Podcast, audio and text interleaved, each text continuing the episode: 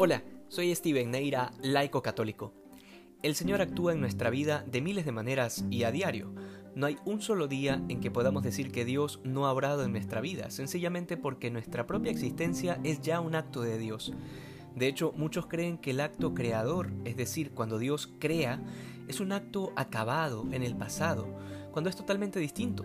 El acto creador de Dios implica no solo crear de la nada todo cuanto existe, sino que también lo sostiene en su ser. Dios no es como lo piensan los deístas, que sencillamente creó el universo y como un relojero lo dejó andando y se fue. No, Dios es un Padre que ha creado por amor y por amor lo sostiene todo, y esto solo si pensamos en nuestra existencia.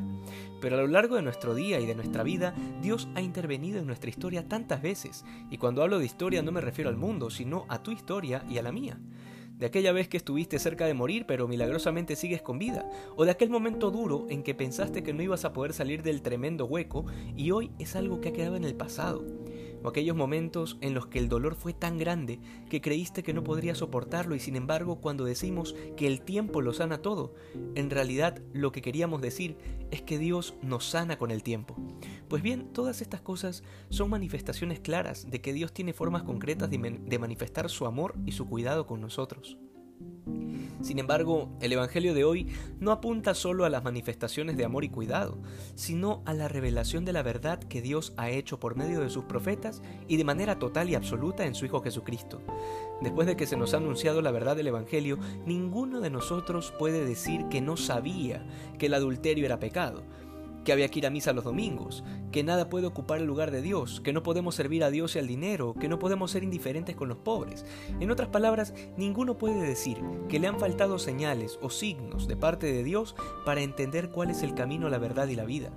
Y esto es exactamente lo que sucede en esta historia que Jesús les cuenta a los fariseos sobre Lázaro y el hombre rico. Este hombre muere y va al infierno, no por haber hecho banquetes ni por vestir de púrpura y lino. El problema de este hombre es que sus riquezas se apropiaron de su corazón, cegándolo por completo, creyendo que no iba a morir nunca, poniendo toda su seguridad en sus vestidos y en su capacidad de gasto.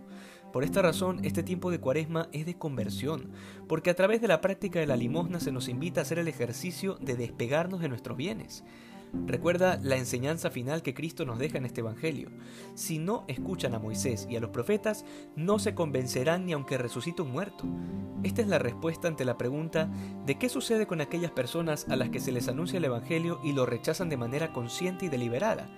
Sé que muchos evitan predicar sobre el infierno y la condenación, pero el Evangelio, gracias a Dios, no nos vino maquillado ni con lenguaje inclusivo, y es bastante claro con sus premisas.